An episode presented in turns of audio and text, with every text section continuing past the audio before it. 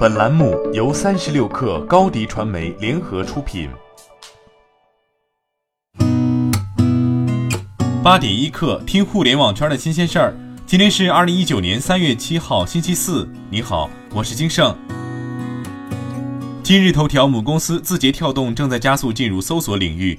据一位接近字节跳动的人士告诉三十六氪。前三六零搜索产品负责人吴凯于二零一七年底已经加入字节跳动，担任搜索业务的负责人，但一直未对外宣布。一位来自三六零的人士也印证了这件事。吴凯之前在三六零搜索负责产品，很厉害，但是在二零一六年就离职了。离开三六零后，吴凯有过一段创业经历，担任移动办公平台奇遇微办公的 CTO，直至二零一七年底加入字节跳动。腾讯 QQ 发文表示，QQ 账号注销功能将在手机 QQ 7.9.9版本中上线。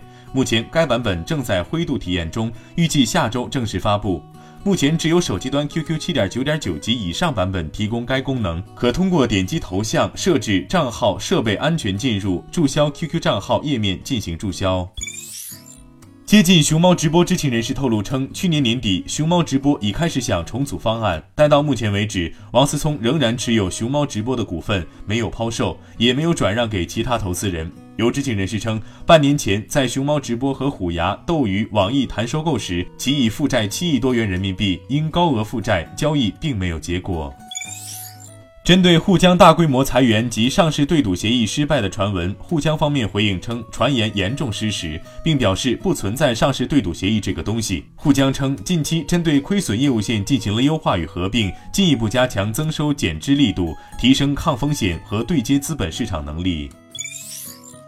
蔚来昨天交出了上市以来的首份年报，二零一八年巨亏九十六亿，平均售出的每一辆车就要扛起超过八十万元的亏损。未来董事长兼首席执行官李斌说：“二零一八年公司完成了制定的目标。二零一九年，未来的用户社区还将不断扩大，也将准备交付 ES 六以及六座版 ES 八。未来仍将聚焦于通过提升产品和服务来加强市场渗透。”东南亚打车软件 Grab 表示，已获得软银愿景基金十四点六亿美元新注资。收到这笔融资后，Grab 正在进行的 H 轮融资达到了四十五亿美元。目前本轮融资还没有结束，目标是筹集五十亿美元。除软银愿景基金外，本轮融资的投资者还有丰田、现代、微软、中国平安资本等。据知情人士称，软银愿景基金最新注资使 Grab 的估值达到一百四十亿美元。